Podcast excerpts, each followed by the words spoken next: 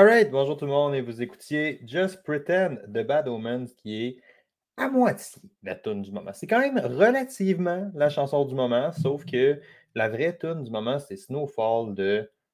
Comment ça se prononce? One Art Puis, euh, en tout cas, One Art, c'est un O avec genre une barre dedans. Fait que j'imagine que ça se prononce One Art. Que si j'avais ouvert le podcast avec ça, tout le monde se serait inquiété pour moi puis aurait dit que j'étais dépressif. Mais la tune, la que j'écoute en ce moment, c'est une tune vraiment, vraiment relax de. I guess que ça ressemble quasiment plus à de la méditation qu'autre chose, mais c'est juste comme un petit beat, vraiment, vraiment soft pour vrai. Que si vous avez Instagram, c'est une tune qui joue beaucoup, beaucoup dans les Reels, dans les Reels Instagram en ce moment. Euh, Snowfall, One Heart, ça, me relaxe épouvantable cette tune-là. Vraiment bonne, mais c'est la pire tune à ouvrir un podcast avec. Fait qu'on va y aller avec Just Pretend de Bad Omens, qui est un band qui est vraiment intéressant parce qu'il joue beaucoup dans le. ils ont quand même un côté qui est très très scream, genre, très metalcore au fond. Mais quand ils font des tunes plus populaires, I guess, ils sortent des affaires de même. C'est quand même un bon mix entre du rock, du metal, puis du socialement acceptable, genre. fait que Just Pretend de Bad Omens, qui était la tune du moment pour aujourd'hui. Euh, aujourd'hui, j'ai dit que j'allais, j'ai décidé que j'allais faire un podcast un petit peu plus court. Je vais vraiment essayer qu'il soit court parce que c'est ça fait vraiment, vraiment longtemps que je n'ai pas fait un podcast juste sur l'entraînement, sur des méthodes d'entraînement, sur des techniques précises d'entraînement. Puis, une des choses qui me rend le plus fou là-dedans, c'est quand le monde tombe dans des périodisations fucking avancées ou des affaires super complexes en entraînement parce que je sais pas, c'est peut-être juste un ressentiment via le fait que j'étais en recherche ou est-ce qu'on s'amusait tout le temps à compliquer les affaires pour compliquer les affaires. Puis j'ai vraiment l'impression que 99 pour, pour, la majorité du monde, genre l'écrasante fucking majorité du monde, L'entraînement, le but, c'est de rendre ça le plus simple possible. Puis quand tu as un entraînement qui est compliqué, ben souvent, tu essaies juste de masquer le fait que tu travailles pas assez fort avec plein de détails et plein de trucs vraiment complexes. Fait que, sincèrement, je pense que l'objectif de ça, c'est de garder ça vraiment plus simple. Puis une des méthodes que j'utilise le plus, euh, j'en ai jamais parlé à ma connaissance sur rien, en fait. je pense que je n'ai jamais parlé dans aucun podcast. Je pense que je n'ai jamais parlé sur Instagram. Je pense que je n'ai jamais fait aucun live là-dessus. Puis je suis 95% sûr que je n'ai jamais écrit là-dessus non plus d'une quelconque manière. Puis c'est littéralement quelque chose avec lequel je travaille à tous les jours, que je vois des super bons gains chez les clients. C'est une méthode que moi, j'aime beaucoup faire. Puis au-delà des gains, c'est une méthode que le monde aime faire parce que c'est un beau petit mix de plein d'affaires euh, qu'on va jaser ensemble, mais ça reste relativement simple en application aussi qui est, euh, j'ai déjà parlé une couple de fois des, méthodes que j'utilise le plus souvent. Je vous dirais, il y a trois méthodes que je me sers pas mal tout le temps. Évidemment, le premier, ça serait des straight sets conventionnels, mais ce n'est pas vraiment une méthode, c'est juste normal, mettons, si tu fais quatre séries de 8 au bench press à 50 livres, par exemple. Ça, ça serait ce qu'on appelle un straight set, que la plupart pour vrai, puis ça, c'est une erreur, ça, c'est ce que le monde ne comprenne pas. Un super set, ça ne devrait pas être le par défaut. La plupart de ton entraînement devrait être des straight, des straight sets, des séries normales, un exercice à la fois, mm. repos incomplet, où tu focuses vraiment sur un exercice pour donner ton maximum. La plupart du monde, ça devrait être juste ça, pour vrai. Euh, ceci étant dit, on essaie d'acheter des techniques, mais bref, ça pour dire. Fait que ça, c'est comme la méthode de base, un straight set, même si le monde font plus de super sets. Mais il y a trois techniques que j'utilise le plus souvent possible. J'aime ça m'en servir pour des raisons. J'ai déjà parlé très, très, très souvent des ramping sets. C'est une méthode que j'adore. Euh, c'est une méthode qui existe depuis quand même un certain temps. Ça vient du monde russe, si je ne me trompe pas. Mais euh, c'est très, très. Ça a été pas mal popularisé par le CrossFit. Puis au lieu de faire, mettons, mes 4 séries de 8 à 50, euh, un ramping, ce que tu ferais, c'est que tu ferais 4 séries de 8 toujours, sauf que tu aurais une charge qui serait ascendante pour prioriser une seule série. Fait qu'au lieu de faire 4 séries de 8 à 50, ce que je ferais, mettons, c'est que je ferais une série de 8 à 35, une série à 40, une série à 45, puis une série à 55. Fait que je finis plus haut, mais je pars plus bas. Puis même si ça a l'air vraiment, vraiment mineur comme détail, ça fait qu'il y a juste un set qui est priorisé parce que concrètement, tous mes autres sets sont sous-maximales. De genre, si je suis capable de faire 4, séries de 8 à 50, de toute évidence, 50 n'est pas mon c'est pas mon 8 RM, c'est pas le maximum que je pourrais sortir. Fait que ce que tu fais, c'est que ton max, si tu fais 4 x 8 à 50, ça veut dire que ton max, c'est probablement 60, 65, quelque chose dans ces eaux-là. Fait que ce que tu fais quand tu fais un ramping, c'est que tu priorises une série pour vraiment t'assurer que tu as une progression qui est plus axée sur la force. C'est plus une méthode d'intensification. Tandis que quand tu fais un straight set, ce qui est encore une fois ce que la plupart du monde devait prioriser la plupart du temps, tu veux roughly tout le temps tourner autour de la même charge. Dans le sens que si tu fais 50, tu autour de 45, 55, c'est pas la fin du monde. Mais tu veux pas avoir un gros écart. Comme mettons, un ramping set, ça serait très acceptable puis probablement même ce que tu veux de finir plus haut que ce que j'ai dit dans mon exemple. ça serait, mettons, tu startes à 40, puis tu finis à 60, puis tu estimes que ta charge pour 4 séries, ça serait pas mal dans le coin de 50, mais tu sais, as, un gros écart, mettons. Fait que tu priorises ton set le plus haut au détriment de ton volume parce que tu as plein de sets qui sont sous-maximales. Et ça, c'est une des méthodes que j'utilise vraiment, vraiment souvent, le ramping. Je vous dirais l'autre méthode d'intensification que j'utilise le plus souvent, c'est probablement des drop sets. Ça, c'est vraiment pas compliqué, c'est fucking simple, un drop set. Si tu fais tes séries normales, toute la patente, trois séries de 8, puis à ta dernière série, ce que tu fais, c'est que tu enlèves 20 à 30% de ta charge, puis tu crèves. c'est juste ça. C'est juste ça le mot d'ordre. Genre, c'est un drop set, essentiellement, c'est tu enlèves une partie de ta charge, puis tu baisses, tu baisses ta charge que tu as, fait que ça te paraître plus facile, tu vas être plus fatigué, puis après ça, tu fais un max rep. L'intention d'un drop set, c'est vraiment important. Il y a bien du monde qui ne comprennent pas ce détail-là, qui utilise le drop set pas correct, en fait. L'idée d'un drop set, c'est d'aller au-delà de l'échec. Fait que si tu te fais une série, tu fais trois séries de 8, ta dernière série, tu te ménages parce que tu as un drop set après, tu défais le concept. L'objectif de baisser la charge, c'est de squeezer un peu plus de reps. c'est une technique d'aller qui sert à aller au-delà de l'échec. Fait que ça, c'est vraiment, vraiment important au niveau d'un drop set. Puis toute cette longue intro-là pour amener la troisième méthode, qui est celle que j'utilise le plus souvent, qui est une, euh, je ne sais pas c'est quoi le nom en français, pyramide inversée, j'imagine mais euh, je n'ai jamais appelé ça une pyramide inversée. J'appelle ça un reverse pyramid training qui est sincèrement une de mes méthodes préférées. Je pense que c'est vraiment le fun à faire. Je pense qu'il y a bien du monde qui bénéficierait, à, qui bénéficierait pardon, à intégrer ça au niveau de leur entraînement. C'est quoi concrètement un reverse pyramid? Qu'est-ce que ça mange? Ben, ça vient d'une grande famille qu'on appelle l'entraînement pyramidal, qui, fun fact, peut aussi être un type de périodisation qui est utilisé dans certains contextes en endurance. Mais en termes de gym, puis en termes de vraiment, vraiment de salle d'entraînement, un, entraînement pyramidal ou une méthode pyramidale, c'est juste que tu vas avoir des variations dans les sets euh, dans tes affaires. Fait qu'au lieu pour ramener, mettons, mon, fameux exemple du 4x8 de tantôt, au lieu de faire 4x8, ce que je ferais, c'est que j'aurais toujours quatre séries, par exemple, mais j'aurais une série de 10, une série de 12, une série de 16, puis mettons une série de 20. Fait ça, ça serait un écart dans les répétitions. Les rep changent, la charge va changer aussi.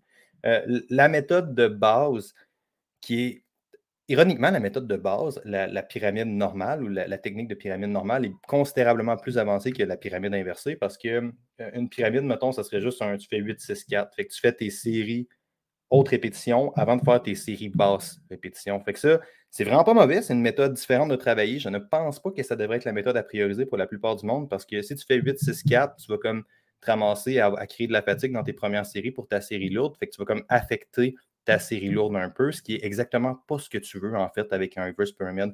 Quand tu avec un reverse pyramid, ce que tu veux, c'est vraiment aller. Ben, en fait, si tu voudrais, en fait, fun fact, si tu fais une série pyramidale, pour vrai, c'est une technique un peu plus avancée parce que c'est quand même difficile de rentrer du lourd en fatigue ou avec. Si tu as une charge relativement élevée à faire, tes autres sets t'ont pété avant, ça entraîne comme ta capacité à pousser du lourd en fatigue. Ce qui peut vraiment être quelque chose d'intéressant à développer chez certaines personnes. Genre, moi, en ce moment, j'en fais dans mon propre entraînement puis c'est pas moi qui me l'ai mis. je vous rassure, c'est pas moi qui ai mis ça, c'est vraiment mon coach qui m'a mis ça. C'est pas une technique. C'est une technique qui a beaucoup de côtés, de là l'importance de se faire coacher, j'imagine. C'est une technique qui a beaucoup de côtés euh, positifs. Je connais les côtés positifs, mais no fucking way que je me serais mis ça dans mon propre entraînement parce que c'est quand même un peu misérable pour vrai de mettons, dans mon cas, moi, je faisais 8, 6, 4. Ben, pour une série de 8 lourdes, je prendrais genre, je, le faisais au dumbbell bench press. Là, fait que, pour une série de 8 lourdes, je prendrais entre 85 et 90. Fait que là, je fais ma série de 8, je suis quand même magané, série de 6, probablement entre 95 et 100.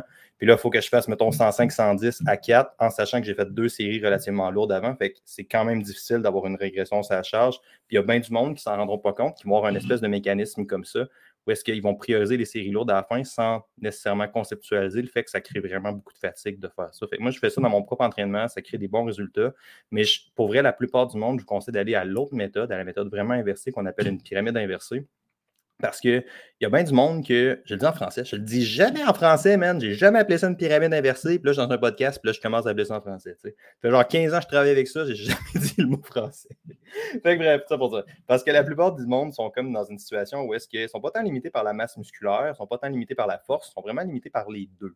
Puis avant que tu tombes dans vraiment une spécialisation claire de force ou de prise de masse, ce que tu devrais probablement faire à m'amener, ça devrait probablement pas être ton pain et ton beurre, à moins que tu sois rendu vraiment au niveau comme intermédiaire, puis même, je te dirais, un peu plus proche de l'avancée, où est-ce que la force et l'hypertrophie vont vraiment commencer à se séparer et être deux qualités vraiment, vraiment différentes. Dans le sens que, pour vrai, des débutants, tu veux juste bien forcer, apprendre à bien recruter une cible, puis progresser d'une quelconque manière.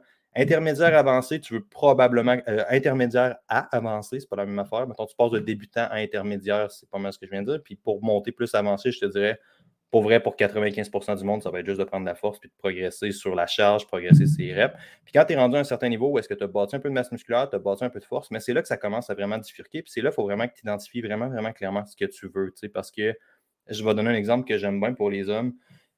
La plupart des gars, un bench de deux plates, c'est atteignable avec une coupe de mois d'entraînement dans cravate. Si tu n'es pas du bon côté de la génétique ou que tu es plus fait sur un petit gabarit, ben peut-être une coupe d'années. Mais ce n'est pas, pas une cible qui est inatteignable pour la plupart des hommes au gym. Un bench de trois plates, par exemple, si tu n'as pas l'intention de compétitionner, en sport de force, c'est un autre game. C'est vraiment, vraiment là qu'on va séparer un peu, entre guillemets, les hommes des garçons de la plupart du monde, même s'ils essayent, seront probablement pas capables d'aller chercher un bench de trois plates dans leur carrière d'entraînement. Fait que, si jamais tu veux aller chercher ça, pour la plupart du monde, il va vraiment falloir que tu te spécialises et que tu l'identifies très, très clairement comme étant une priorité. Mais c'est rare avant d'arriver là. Puis la plupart du monde vont être comme dans l'entre-deux de fin débutant, début. Ben, moi, je travaille moins des débutants un peu. Je travaille plus avec du monde qui s'entraîne, qui aime ça s'entraîner. Parce que si tu es pour payer un coach, de toute évidence, tu valorises l'entraînement ou tu valorises les gains de l'entraînement plus que madame qui va au gym pour faire l'elliptique, tu sais, plus obviously. c'est pas négatif, c'est bien correct d'aller faire l'elliptique au gym, c'est pas ce que je dis, mais la plupart de ma clientèle vont être intermédiaires, intermédiaires avancés, plus dans ces eaux-là. Puis la plupart de ce monde-là, on est comme pas sa ligne où est-ce qu'il faut choisir, mais on est comme dans l'entre-deux. Fait que c'est vraiment bénéfique d'aller avec une technique comme le, reverse pyramid, parce que pyramide inversée, on se ramasse dans une espèce de sweet spot entre rentrer du volume, puis rentrer de la force aussi, puis développer. Puis ce qu'on fait, c'est vraiment pas compliqué, c'est qu'on inverse carrément du tout au tout la, la méthode pyramidale que j'ai dit tantôt. Fait qu'au lieu de faire 8, 6, 4. On va prioriser le premier set, on va faire une série de 4. Après ça, on va faire une série de 6, par exemple. Après ça, on va faire une série de 8. Moi, j'amène un petit twist là-dessus que je vais probablement reparler un petit peu plus à la fin. Et moi, j'aime bien ça rajouter un petit twist sur la dernière série. Mais concrètement, l'objectif, c'est vraiment de prioriser le set lourd en premier. Fait que t'embarques, ça, c'est ton money maker set, c'est ton juicing set, peu importe comment tu appelles ça. C'est le set que tu priorises. Fait que si tu fais une série de 4, par exemple, puis c'est rare que je descends aussi bas, sérieusement. Souvent, j'aime bien faire un. J'aime ça rester plus haut que 6, je vous dirais. Puis c'est peut-être juste c'est peut-être juste genre le fait que j'ai été marqué par le fait que dans la plupart de ma. Puis pour vrai, ça, c'est un truc qu'avec le recul, je réalise, puis je fais, c'était tellement. C'est tellement clair avec du recul, puis c'est tellement facile de faire ça après, puis de faire, ouais, man, c'était con de faire ça, mais dans toute ma carrière de sport de force, puis j'ai l'impression de la à appeler ça carrière, mais, mais tu sais, j'ai passé la plupart de mon, mes années d'entraînement à faire des sports de force avec l'altéro, avec le strongman, avec un peu de powerlift que j'ai fait aussi. Puis, tu sais, c'était tout le temps du low rep, puis c'était pas nécessairement la méthode qui était mauvaise, mais c'était vraiment juste le coach qui planifiait comme ça. Fait qu'on dirait que suite à ça, j'ai développé une espèce d'allergie à faire que du low rep, tu sais. Puis je pense que la plupart du monde, pour vrai, tu devrais descendre dans du low rep à moins que tu aies des objectifs clairs de performance en force, la plupart du monde, tu devrais descendre dans du low rep juste quand tu as l'intention de tester, puis tu devrais probablement tenir la plupart de tes séries en haut de 5 reps. Peut-être 4. Là. 4, ça pourrait avoir des bénéfices, mais tu sais, la plupart de tes trucs en haut de 5, la plupart du monde, quand tu vas monter en haut de 20, ça peut être bénéfique dans certains cas aussi, mais tu sais, la plupart du monde, quand tu vas monter plus que 20 reps, tu vas être limité pas mal plus par la fatigue totale. Genre, tu vas être trop fatigué, niveau global, que tu fais beaucoup de répétitions, plus que le muscle va lâcher de manière précise. Mais certaines personnes ont tendance à mieux le tolérer que d'autres. Le high rep, c'est vraiment le muscle qui casse. Fun fact, les femmes, généralement, tolèrent un petit peu mieux euh, le high rep que les hommes. Moi, ça n'a pas tant rapport avec ça. Puis suite à ça, je descends plus. Bref, ça pour dire. Suite à mon background d'entraînement, j'ai vraiment, vraiment de la misère à descendre en dessous de 4 reps. Pour vrai, à cette heure, dans la plupart des séances d'entraînement, vous pourriez juste me dire que c'est moi qui est marqué puis qui est brisé. Ça pourrait juste être ça la réponse. Mais souvent, mettons, ce que je vais faire, moi, ça va être une série de 6, une série de 8, une série de 10. Puis comment j'aime bien ça le switcher, pour vrai, c'est que suite à ma série de, de 10, ce que je vais faire, c'est que je vais prendre 50% de la charge de plus haute que j'ai atteinte. Je vais faire une quatrième série. Puis là, je vais faire un max rep, mais vraiment bro rep style. C'est vraiment juste comme c'est pas grave si je déplie pas au complet, c'est pas grave si je m'en vais pas en bas au complet, c'est pas grave si je fais pas l'amplitude totale. Je veux juste pomper des reps, squeeze des reps puis avoir une bonne pompe. Fait que mettons, on pourra prendre mon, exemple du dumbbell bench press.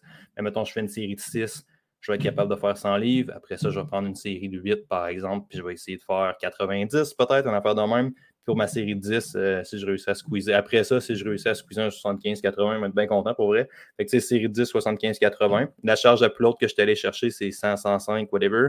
Mais je vais splitter ça roughly en deux. Fait que je vais prendre des 50, puis après ça, je vais me squeezer plein d'alf prep, puis ça risque d'être réalistiquement dans le coin du 20-25 reps, puis ça te fait une sale pompe, pour vrai.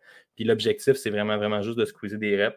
J'ai jamais connu personne qui se rendait à 30, 40 en faisant ça. Je suis sûr que ces gens-là existent, mais pour vraiment, surtout avec ce que je viens de vous dire, dans le sens que surtout au niveau de l'hypertrophie, on veut être limité par vraiment, vraiment comme. On veut que ce soit le muscle qui lâche. Puis si tu fais beaucoup trop de high rep, ben pas nécessairement beaucoup trop, mais je dirais dès que tu frôles le 30, 40, 50, le 95% du monde, tu vas juste péter raide, genre niveau global, tu vas avoir trop de fatigue, puis tu vas plus entraîner ta capacité de ton corps à gérer comme la fatigue systémique, qui a vraiment juste le muscle qui lâche parce que no shit, le corps développe des adaptations en fonction de c'est quoi l'élément limitant dans, l'exercice ou dans l'acte que tu fais. c'est ça qu'on appelle la spécificité en fait. C'est que tu veux t'entraîner de manière à ce que ton outcome désiré soit ce qui lâche dans ton entraînement parce que ton corps va générer des adaptations spécifiques à ça. Ça, c'est une autre conversation de périodisation. Mais ça, c'est vraiment un petit twist que moi j'aime bien. Fait que suite à ça, tu prends 50% de ta charge puis tu claques une coupe de reps. La plupart du monde, vous ne bosserez pas bien. si tu fais 20, c'est vraiment, vraiment bien. Puis là, on se ramasse à avoir comme pas mal tous les mondes. De un, on a la variété qui peut être un réel facteur, un réel facteur de boredom. Mais maintenant, à faire juste du 4x8 ou juste un exercice à la fois, ça te permet de pas trop te perdre dans je sais pas comment le dire de manière, de manière positive, fait que je le dirais pas je le dirais, je sais pas, mais tu sais, on va souvent chercher le divertissement en entraînement, mais on va varier les exercices plus par désir de varier plus que pour progresser, mais de sticker, de trouver les exercices qui marchent pour toi, puis de sticker avec ces exercices-là, puis de progresser, c'est souvent ça qui va amener le plus de résultats. Malheureusement, c'est aussi fucking plate à faire.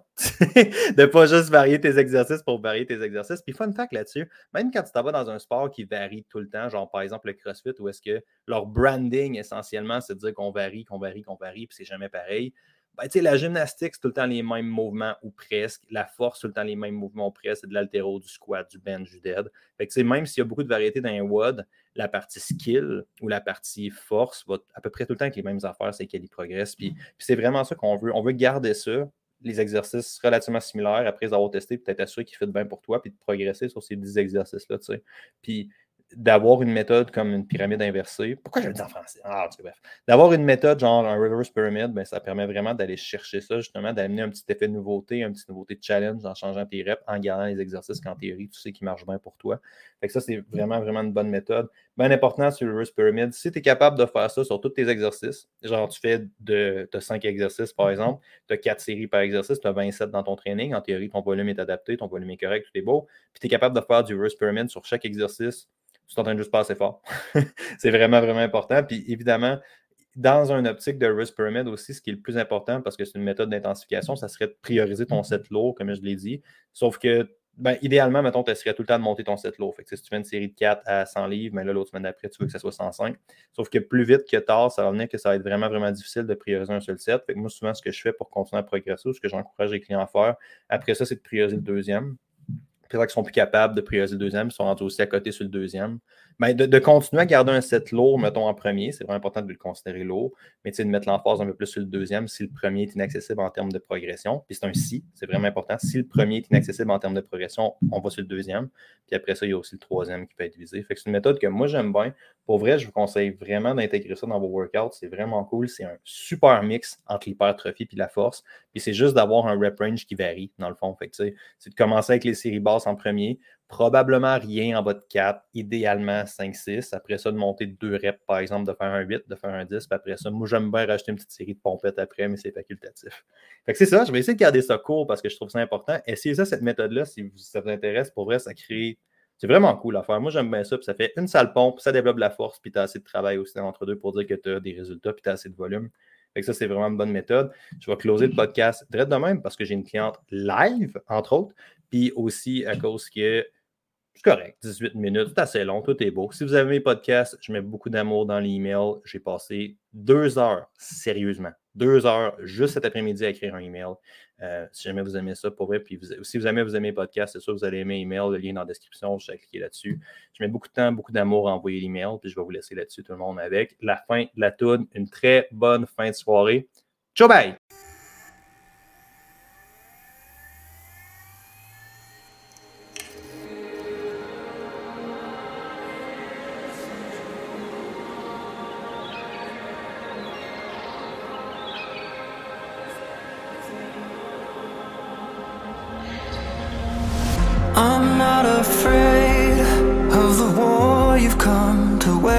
Against my sense. I'm not okay But I can try my best to just pretend. So will you wait me out? Or will you drown me